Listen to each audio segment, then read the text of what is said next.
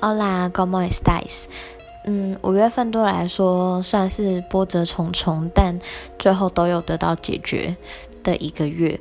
这个月里面产生很多人与人之间的误解跟误会，导致呃一度跟某些人的距离很远，但最后因为双方都有鼓起勇气去解决这一些误会，所以最后我们又没事啦。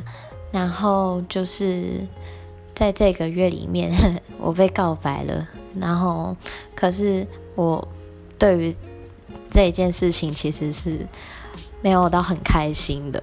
我知道对方是蛮真诚的，但是有一些因素让我就是觉得，嗯，就是也没有到感动，可是也没有到很开心。